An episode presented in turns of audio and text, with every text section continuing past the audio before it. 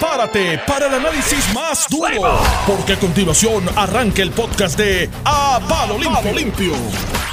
Buenos días, Puerto Rico. Hoy es. Oye, hoy es 15, ¿verdad? 15. Hoy es 15 de julio de 2019. Son las 8 y 2 de la mañana. Bienvenidos a Noti 1630. Escuchas a Palo Limpio. Yo soy José Báez. Y aunque este programa a Palo Limpio es lo hacemos José Báez y José Sánchez Acosta. Hoy José Sánchez Acosta y unos días adicionales, además del día de hoy, va a estar de vacaciones. Vacaciones que planificó hace como, hace como un mes. Este, o sea que no es que salió corriendo por lo que está pasando, no se vaya a pensar eso nadie.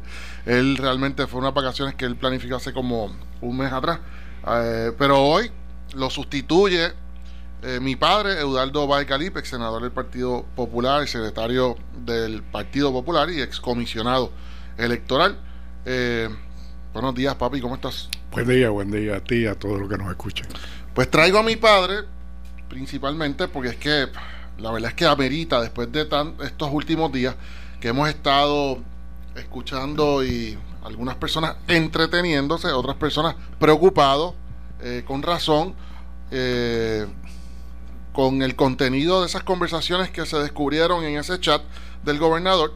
Y yo creo que ya prácticamente pues, todo el mundo ha pasado el, frío olímpico de, de haber, eh, haberse enterado, haber descubierto esas expresiones eh, individualmente, cada una de ellas, porque la prensa ha hecho el ejercicio, eh, prensa escrita, prensa radial, televisiva, ah, y las redes sociales también, la prensa a través de sus periodistas en las redes sociales han hecho eh, una labor incansable de casi 24 horas de analizar y de descubrir y de preguntar y de evaluar todas esas expresiones y la y lo que y las consecuencias políticas y gubernamentales e internacionales o, a nivel de la jurisdicción de los Estados Unidos que puede tener.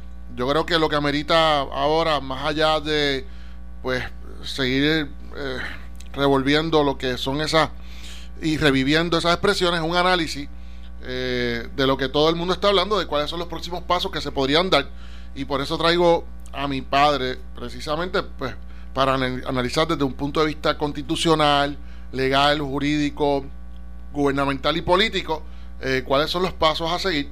Y pues la primera pregunta yo creo que es, eh, o múltiples, múltiples preguntas, en cuanto a la posible renuncia, residenciamiento si eso se ha vivido anteriormente en Puerto Rico, cuál es el proceso correcto que hay.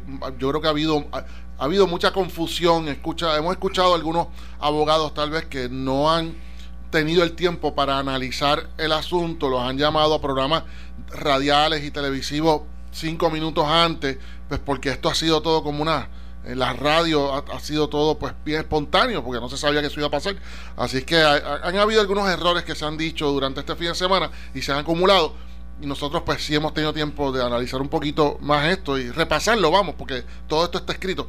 Eh, aunque en Puerto Rico no se ha vivido nunca un residenciamiento de un gobernador, pero sí han habido unos procesos eh, análogos o, o, que de los mismos se puede desprender algún conocimiento eh, que de hecho que pues eh, mi padre, que está aquí presente, pues tuvo la oportunidad de ser parte de algunos, ya sea como presidente de la Comisión de Ética del Senado en un momento dado, en uno de los casos, y en otro caso como senador eh, y también pues votó en el hemiciclo por otro caso que también vamos a discutir para más o menos utilizarlo de forma analógica. Eh, así que, que ¿Qué, puedes comentar en cuanto a la experiencia histórica y, cuáles son los pasos a seguir y qué, eh, eh, qué, pues se puede esperar? Yo, creo que para ofrecer un marco de referencia, eh, como tú has indicado, es importante uno reflejar la historia, de cierto modo.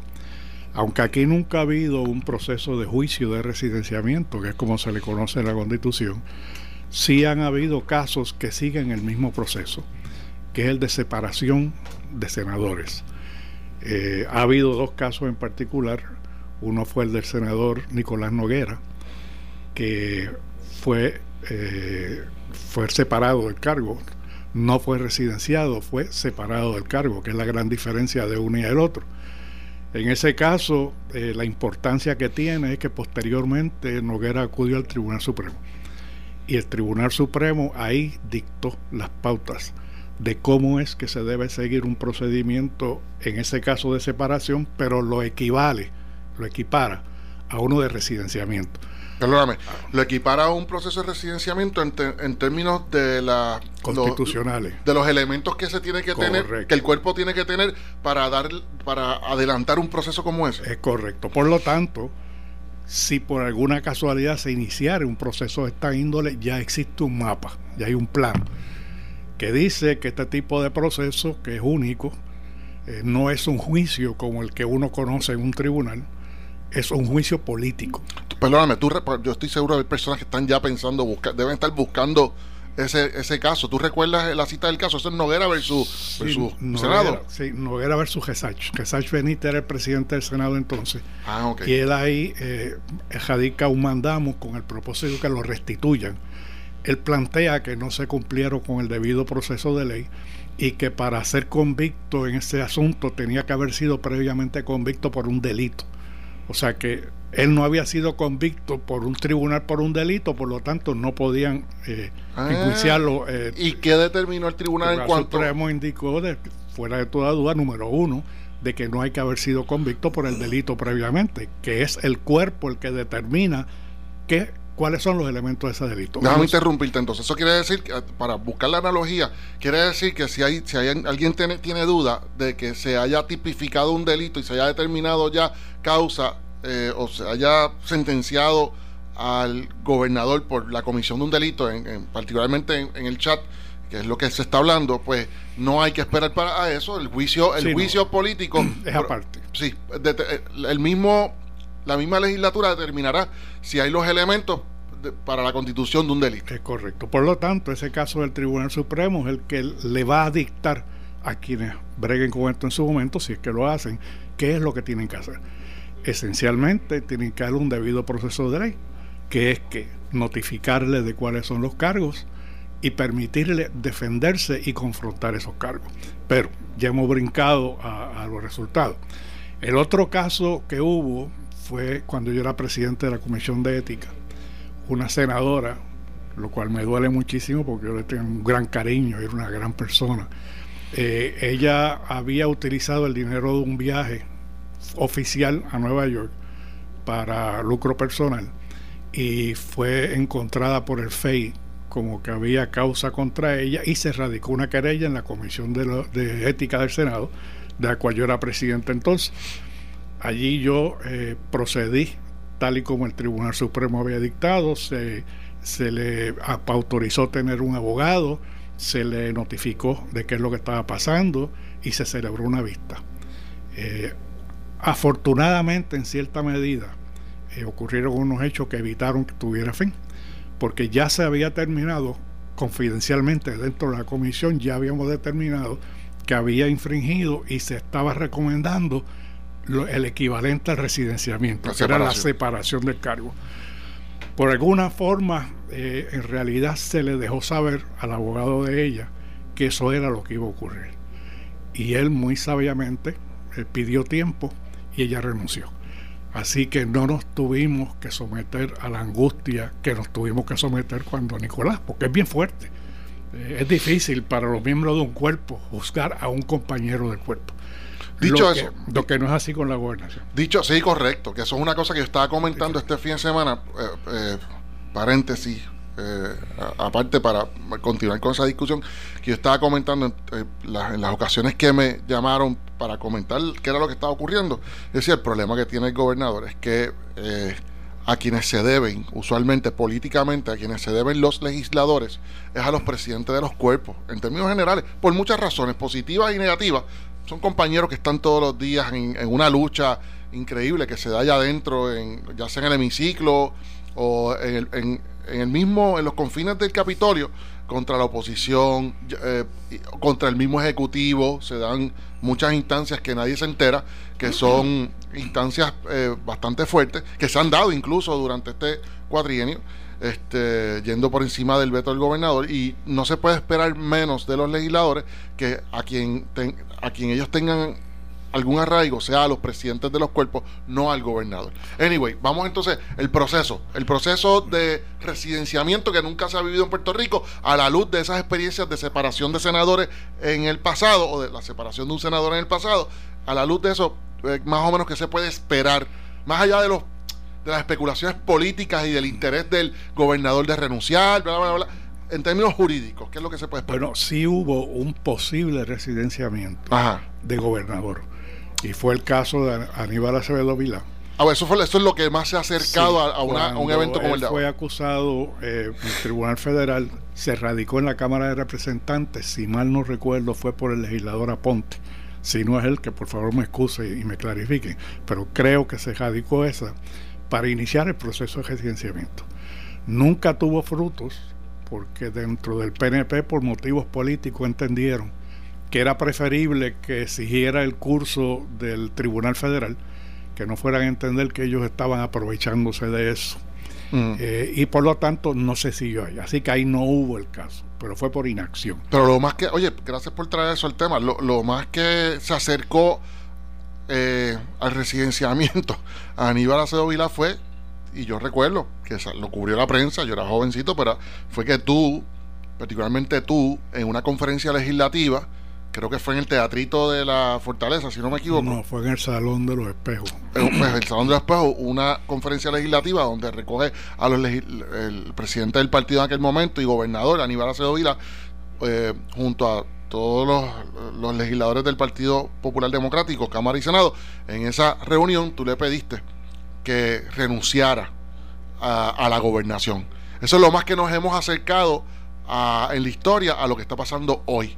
Bueno, la gran diferencia es que eh, Aníbal, que tenía un gran arraigo dentro del partido, a diferencia de hoy, pues tenía el liderato del partido y la base del partido estaba con él.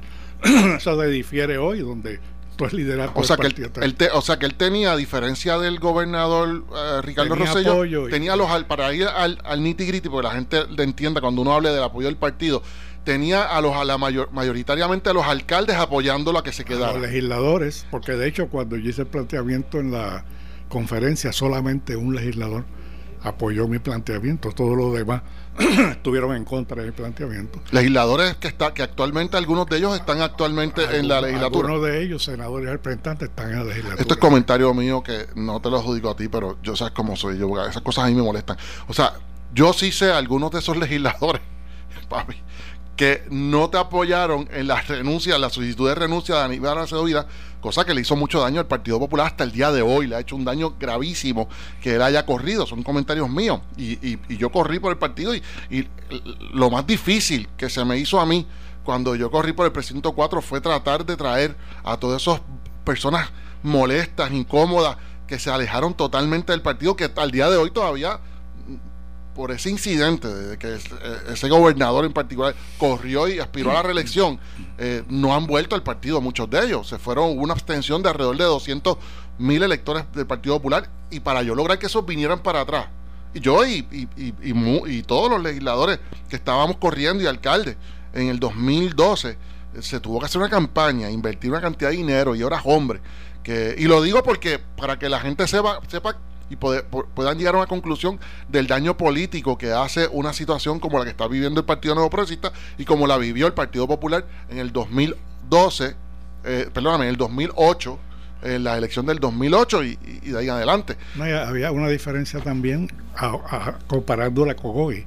Y es que en aquel momento casi todas las críticas iban dirigidas a mí personalmente por haber tomado esa decisión Hoy pues es diferente porque es la mayoría del liderato el que está pidiendo al gobernador eh, que renuncie. Eso es lo que te iba a decir ahorita, cuando tú, para que la gente entienda en Arroyo Bichuela, cuando tú hablas del liderato y la gente lo pueda atar a las noticias del día a día que ocurrieron en estos últimos dos días, son el liderato al que hacemos referencia de un partido, principalmente son los alcaldes de esos partidos, que son los presidentes de los comités municipales y a su vez son los presidentes y jefes políticos de todos los presidentes de unidades electorales, que son las que se encargan alrededor de toda la isla de reclutar a los eh, funcionarios de colegio, de bueno, de hacer todo, todo el ejercicio político y electoral en la calle. Y además, que ya de, hecho, que ya la Federación de Alcaldes, que es la que eh, eh, recoge a los alcaldes PNP, le, retiraron la confianza al gobernador. Y a diferencia de esa ocasión también en la que tú, pues, tú solito le pediste la renuncia al gobernador Aníbal Acevedo en este caso es al revés. Aquí la mayoría, con excepción de pocas excepciones, como Lourdes Ramos, la representante Lourdes Ramos, que todavía está besándole las botas a Ricardo Rosello, eh, en contra de la corriente, yo siempre, yo me imagina, me imagino, esto es chisme aparte, en todo el proceso que Lourdes Ramos hace eso, pues está luchando por llevársela una, está en un proceso administrativo porque le, concedan eh, una pensión más alta de la que le corresponde según eh, la Autoridad de Energía Eléctrica. Y yo no sé si eso incide en su en su eh, en, su en estar detrás de, del apoyo al gobernador continuamente, porque parece algo hasta ridículo. Pero en ese caso, en este caso, en el día de hoy, lo que está pasando, a diferencia del tiempo de Aníbal Acevedo la mayoritariamente el liderato está en contra del gobernador actual cuando tú hiciste la solicitud de que Aníbal Acevedo Vila eh, renunciara, tú te quedaste solo. y la gran diferencia también es que en aquel momento pues le era fácil al gobernador eh, repostular o postularse, porque como tenía todo el partido, la gente del partido no podían tener que estar salvando caras porque habían estado con él. Ahora es diferente, ahora es como la teoría de la pasta de dientes. O sea, ya salió del tubo y para que todos esos legisladores que han criticado, esos alcaldes que han criticado volver a meter la pasta dentro del tubo es sumamente difícil, que es una situación mucho más complicada que aquella. Pero en fin, eh, el proceso, ¿cómo se da? Lo primero que hay que entender es que se está cometiendo un error y es que aquí se creen que quienes controlan el proceso son los presidentes de los cuerpos legislativos. No es así. Eh, o no tiene que ser así. El proceso se inicia en la Cámara de Representantes, pero si tres cuartas partes de los miembros de la Cámara, aunque el presidente de la Cámara no quiera, aunque no quiera, si tres cuartas partes de los miembros de la Cámara firman un documento pidiendo la sesión extraordinaria para iniciar el procedimiento, tiene que hacerse. No puede rechazarlo. Ahora bien, asumamos que se va a dar el proceso. Estamos hablando de la Cámara. Para comenzar el proceso es, cámara. de Representantes, no el Senado. En el Senado es que se hace el juicio político. Correcto. Pero para que esto comience, lo primero es el primer paso tiene que Se reúne la Cámara de Representantes, establecen los parámetros de qué es lo que ha ocurrido y cómo se va a seguir. Normalmente se nombraría una comisión en el Congreso de Estados Unidos, es la Comisión de los Jurídicos, la que estaría a cargo de hacer el estudio, la investigación y radicar los cargos se presentan ante el cuerpo. Pero déjame interrumpirte, interrumpirte. Quien preside hoy es para, para que, para ver quiénes son los players y los personajes principales y todo lo demás. Personajes principales ahora mismo, que yo creo que eso está corriendo. Ahora Manuel, el representante Manuel Natal, el representante independiente Manuel Natal, presentó, y digo independiente porque es importante eh, en, esta matemática, él presentó eh, una carta que te pregunto, una carta, yo entiendo que fue una carta. Es suficiente. Una carta al presidente. Un documento escrito firmado por tres cuartas partes de los miembros. Y, podría ser acumulativo, y me explico, podría ser que Manuel, que eso es lo que está pasando ahora mismo, ya al día de hoy entiendo yo que Manuel Natal, uno, presentó su solicitud la semana pasada, fue el primero, al, en la Cámara, en la, presidencia de la Cámara de Representantes. Detrás de él, ya para el domingo se pueden ir solicitudes independientes. Pues ya el cálculo de la minoría lo presentó. Eso es lo que te... Se, se pueden ir uniendo. La cosa es que llegue a una suma total de tres cuartas partes. Ok, tres cuartas partes. momento que llegue a las tres cuartas partes, se tiene que iniciar. Estamos hablando que son alrededor de, no he hecho las matemáticas, pero entiendo como 37, 38. Pero lo veo difícil porque ya salió la noticia ayer que el presidente de la Cámara, en un caucus que tuvieron, indicó que el residenciamiento está fuera de la mesa en este momento. Así que eh, eso va a estar difícil. Digo, eso es lo que él dice, vamos a ser realistas. No, eso nunca, nunca, nunca está fuera de la mesa. Ah, no, claro, claro. Porque estamos funcionando a base de. Lo que, y, el y, esa es la, ese es el arma, esa es la ficha que ellos tienen en contra del gobernador. Públicamente a sus huestes, a sus seguidores, a los seguidores del gobernador, que también son estadistas y PNP, como el presidente de la Cámara, pues no van a ir a fustigar. El presidente no quiere fustigarlo porque, pues, va a ser de mal gusto para un grupo del Partido Nuevo Progresista. Así que dicen, eso está fuera de la mesa. Pero el gobernador sabe que está sobre la mesa. Oh, sí, eh, así que es una realidad que hay que discutir, aunque la gente diga eso está lejos, porque no está lejos. Es la herramienta final que ellos pueden tener para decirle al gobernador, espérate, espérate, no, o sea, tú tienes que tomar una decisión. Él sabe que tiene que tomar una decisión precisamente porque puede ser residenciado. Entonces, eh, una vez se celebra la sesión donde la comisión que sea informa, que informaría que sí, que existen eh, cargos para residencial, la Cámara de Representantes entonces resuelve mediante una pieza legislativa radical cargo de residenciamiento contra el gobernador. Eso se pasa al Senado. O sea que la Cámara no tiene que determinar, no tiene que ahí no se tiene que probar elementos que tipifiquen un delito. Simplemente es una, me imagino que una cintila de evidencia. Tiene que haber la determinación de que se ha cometido un delito grave o un delito menos grave que implique depravación moral. La medida es el Código Penal, pero no necesariamente es el delito del Código Penal. En fin, para irnos a la pausa y continuar con el Senado que es lo, el próximo paso. En la Cámara no hay que probar, y repito, no hay, esto es bien sencillo, no hay que probar la comisión de un delito, hay que concluir los... Que hay los elementos para seguir adelante. Correcto, que podría ser, yo creo que hubo un delito, con eso debe ser suficiente para entonces votar tres cuartas partes y pasarlo al Senado. Vámonos, todavía tenemos tiempo, Nelson. Ah, tenemos un ratito. Eh, así que con eso, ¿tú crees que eso se... Esa, la determinación de la Cámara se puede comparar a lo al caramba al proceso judicial de causa de arrest, eh, sería el equivalente sería el equivalente pero sin las formalidades ni los ni, la, ni los mecanismos específicos es más, más amplio. Ok, ok. Vamos entonces a una pausa y continuamos aquí. José va a palo limpio con mi padre, Eudaldo Baicalip, analizando todo este asunto desde el punto de vista constitucional, jurídico y gubernamental. Estás escuchando el podcast de A Palo Limpio de Noti1630. Buenos días, Puerto Rico, de regreso. Hoy es 15 de julio de 2019. Son las 8 y 39 de la mañana. Les habla José Báez del programa A Palo Limpio por Noti1630 y 94.3 FM, 630M, 94.3 FM. Hoy eh, me acompaña mi padre Eudaldo Baigalip, ex senador del Partido Popular, secretario del, secretario del Partido Popular y excomisionado electoral, eh, analizando junto a mí, en sustitución de José Sánchez Acosta, eh, eh, las consecuencias legales, constitucionales, el proceso que se tiene que seguir en, un, en, cuanto al residenciamiento se trata.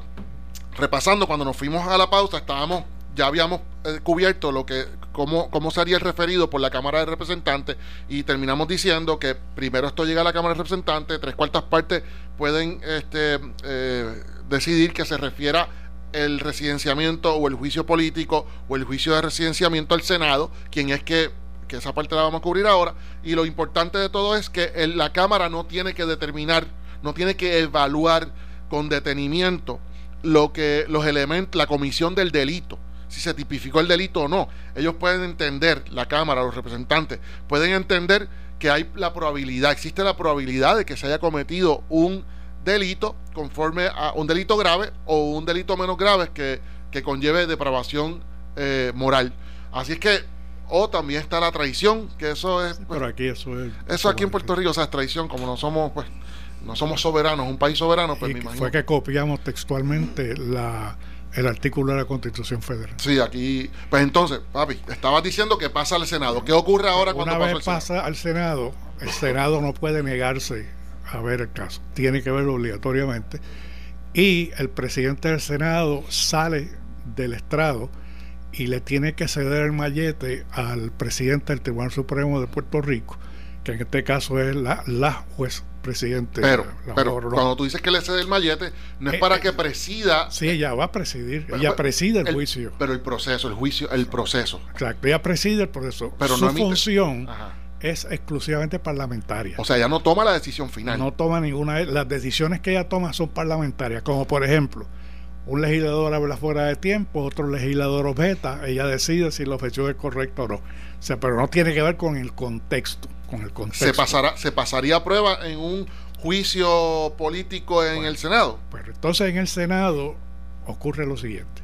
Lo primero es que se le tiene que informar al gobernador el pliego de acusación. específico, se le está acusando por esto, por esto, por esto y por esto. Número dos, tiene que permitirse algún tipo de descubrimiento, que haya un debido proceso. Lo tercero es que. Perdóname, perdón que te interrumpa. Quiere decir que debemos partir de la premisa que un proceso como ese, él tendría una representación legal y él, él no, él no estaría obligado a hacer. Eh, a, que se le haga un directo, él estaría obligado a hablar. No. Eh, él, él, él, puede tener una representación legal. De, por ejemplo, en el caso de Nicolás Noguera no fue necesario porque él era abogado y se representó a sí mismo. Las reglas del juego las tiene que establecer el Senado, como te dije. Con ir a ver el caso de Noguera en el Tribunal Supremo, ahí está diseñado cómo es que se debe llevar a cabo el juicio. Una vez se inicia el juicio, todos los legisladores tienen derecho a hablar. El gobernador tiene derecho a hablar si él quiere. Eh, sus abogados tienen derecho a hablar. Y se toma una decisión a base de votos. Okay. En cuanto a la determinación de causa en la Cámara, tienen que ser dos terceras partes de los miembros que determinen que hay causa. en la Cámara. En la Cámara, son ah, dos terceras. Ah, son dos terceras, yo dije Pero cuando tú pasas al juicio del Senado, son tres cuartas partes. Ok. Los que pueden determinar que sí haya el residente, que, que se separe del cargo. Si eso ocurre, con el mero hecho de determinarlo el Senado, el gobernador queda automáticamente fuera del cargo. Rewind. Exacto. Rewind, un momentito. ¿Quiere eso decir que cada uno de esos senadores van a ser las veces del juez en el proceso? cada, uno, cada, uno de ellos, es juez es una X parte de un tribunal. o sea que en, el Senado tú tienes eh, 16 legisladores, tú tienes 11 por acumulación y tú tienes los distritos senatoriales, dos cada uno, pues eso constituye el, juez. Es el juez. Pero la determinación de ellos se supone, en teoría, en teoría, se supone que ellos se pongan el sombrero de juez y, de, y hagan un análisis de si hubo la comisión del delito. Cada uno de ellos tiene que tomar esa decisión. Se va a votación y si la mayoría de ellos tomó la decisión de que se va el gobernador, Puede ser la decisión del cuerpo. Sin embargo, te hago esta pregunta porque por eso es que se le llama juicio político. Realmente, y yo sé que tú vas a entrar en eso ahora, y, por eso estoy dando el pie forzado, realmente, aunque tú tengas un senador que la determinación que tome esté, sea bien lejana a, a lo que, a que hubo realmente la comisión de un delito, en la constitución prácticamente autoriza a ese senador a tomar esa decisión independientemente de que no haya habido la comisión de un delito. Para ser más crudo, la constitución autoriza a un senador a ser injusto. Sí, porque él puede tomar la decisión que quiera y nadie lo puede cuestionar. O sea que puede haber tres, pueden haberse presentado tres días de evidencia de que no hubo la comisión de un delito por el gobernador, pero los senadores deciden que sí, eso es lo que es. Y entonces, que si eso, si eso fuera así de injusto en términos jurídicos como lo estamos describiendo ahora mismo, porque la constitución lo permite, lo permite. ¿Qué ocurriría luego con esa decisión final del Senado? ¿Tiene que ir a Cámara para ser confirmado? No, nada, ya una vez esa decisión se toma, es final, pero no es firme. Ajá. Porque el gobernador tendría la oportunidad de acudir al Tribunal Supremo de Puerto Rico. Muy bien. Para lo cual hago una nota al calce y mi preocupación. Hay que recordar que este Tribunal Supremo aumenta el número de miembros como consecuencia de el deseo del Partido Nuevo Progresista tener más miembros. Eso no es incontrovertible y eso es así. Pero eso esa decisión se tomó en contra de una decisión que había tomado el pueblo de Puerto Rico en una elección de que no se aumentaran los miembros. ¿Qué pasa? Al acudir al Tribunal Supremo el gobernador, que es PNP, y al acudir ante un cuerpo que se aumentó para que fuera el PNP que tuviera el de eso, independientemente de que todos resuelvan perfectamente bien, gente honesta, eh, no estoy criticando a nadie, estoy, lo que estoy es planteando una realidad social. Va a haber mucha duda en cuanto a la decisión que pueda tomar el Tribunal Supremo, porque ya de hecho existen esas dudas en, otras, en otros elementos políticos por esa configuración de aumento de miembros. O sea que no se ha acabado el juego de pelota, no se acaba hasta que el Tribunal Supremo emita su sentencia. Como decía Yogi Berra, la ópera no se acaba hasta que la vieja gorda cante. ¿sabes? Ok, ok. Entonces, Ahora, ¿y ¿qué pasa? tiene? El gobernador acude al Tribunal Supremo, pero el Tribunal Supremo no puede entrar a determinar por qué los legisladores decidieron como decidieron. El Tribunal Supremo lo que va a determinar es lo siguiente. Número uno, se cumplieron con los requisitos de la Constitución, que son cuáles. Que haya cometido un delito grave, un delito menos grave, un delito que implique depravación moral.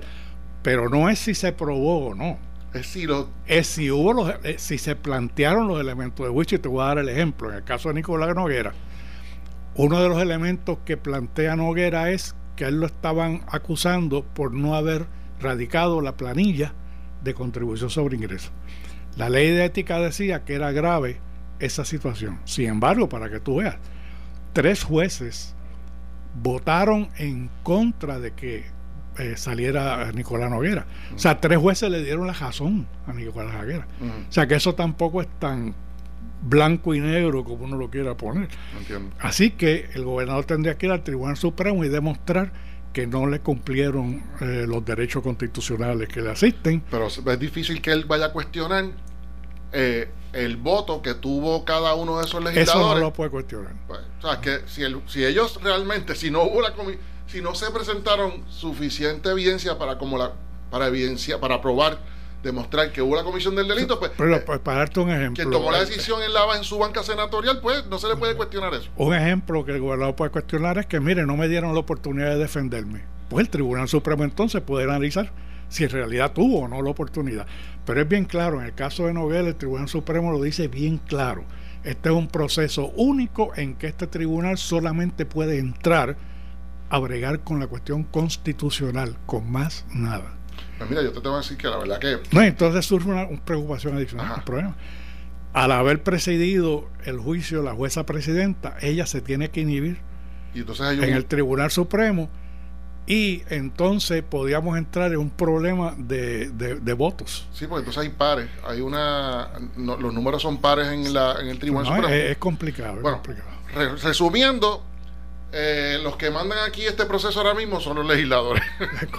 Y desde un punto de vista político, no se tiene ni que preparar mucho Nada. para sacar al gobernador. Que una de mis es un grandes juicio preocupa- político. una de mis grandes preocupaciones de los juicios de residenciamiento es que se puedan convertir en un teatro.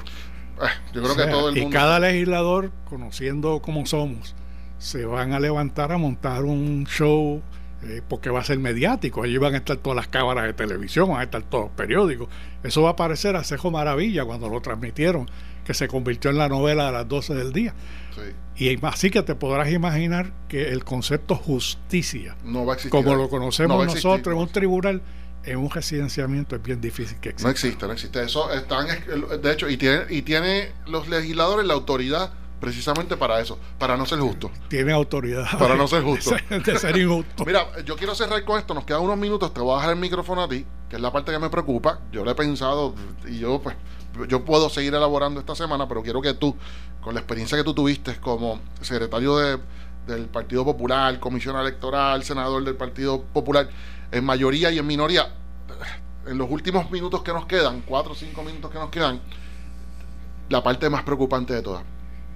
En este caso, un gobernador como está, en la situación que está el gobernador de Puerto Rico hoy, sin Cámara, sin Senado, sin alcaldes, eh, con un presidente de la Comisión de Recursos Naturales del Congreso, Grijalba, eh, exigiendo la renuncia.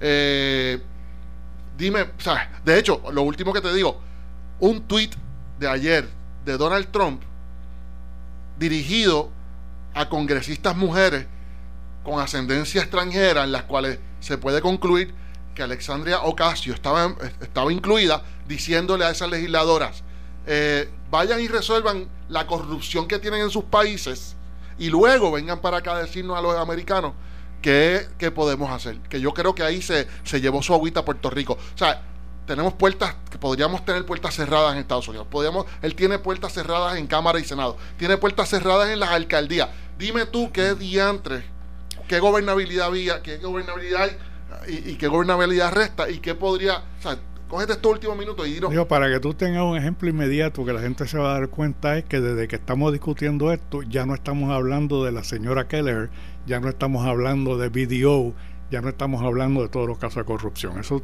te demuestra cómo se puede desviar la atención de algo importante en lo que estamos.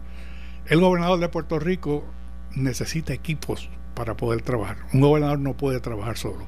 Un gobernador necesita cámara, necesita senado, pero necesita su partido.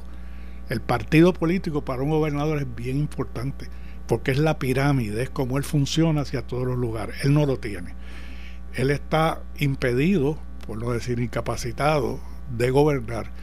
Y aunque nosotros los puertorriqueños somos rarísimos en esta cosa de, afinidades, eh, puede surgir algo que de repente le cojan pena y de repente todo el pueblo está con él, porque así pasa aquí. Aquí eh, somos jaritos, somos bastante jaritos. Pero yo no veo cómo, luego de todo el proceso iniciado por los propios PNP, como te dije ahorita, el síndrome de la pasta de dientes, o sea, ya no pueden echar para atrás las cosas que dijeron, ya no pueden entrar la pasta al tubo, eso ya le hace una gran dificultad al gobernador para poder llevar a cabo. Búscate un ejemplo, busca. Yo estaba tratando de encontrar un ejemplo en, eh, mi mente en cuanto a un caso en particular, alguna legislación, algún proceso ejecutivo que necesitemos nosotros los puertorriqueños que corra, que discurra bien y que nos encontremos con que el gobierno está totalmente trancado y no va a ocurrir. ¿Te, te, algún ejemplo por la mente? sencillo, lo más importante. Para él poder renunciar y que la Secretaría de Justicia no sea la gobernadora, tienen que nombrar un secretario de Estado. Quien lo tiene que nombrar es él. Si él no nombra un secretario de Estado, los cuerpos legislativos no pueden nombrarlo y él se está protegiendo porque entonces no hay quien lo suceda inmediatamente. Ya tú ahí de salida tiene una configuración inmediata, necesaria y real. Eso es un ejemplo. Este, pues sí, pues yo te digo, pues cerrando ya, oye papi, gracias por Eduardo Valcalip, mi padre, que me acompañó en sustitución de José Sánchez Acosta, que está eh, tomándose unas vacaciones planificadas hace ya mucho tiempo. Eh, te agradezco mucho que hayas llegado aquí. Yo creo que hacía falta esta. Y es importante, el último mensaje debe ser prudencia. Prudencia. Que el país tenga calma, tranquilidad y prudencia. Y con eso nos despedimos. Prudencia, nos vemos mañana. Esto fue el podcast de A, Palo Limpio de Noti1630. Dale play a tu podcast favorito a través de Apple Podcasts, Spotify, Google Podcasts, Stitcher y notiuno.com.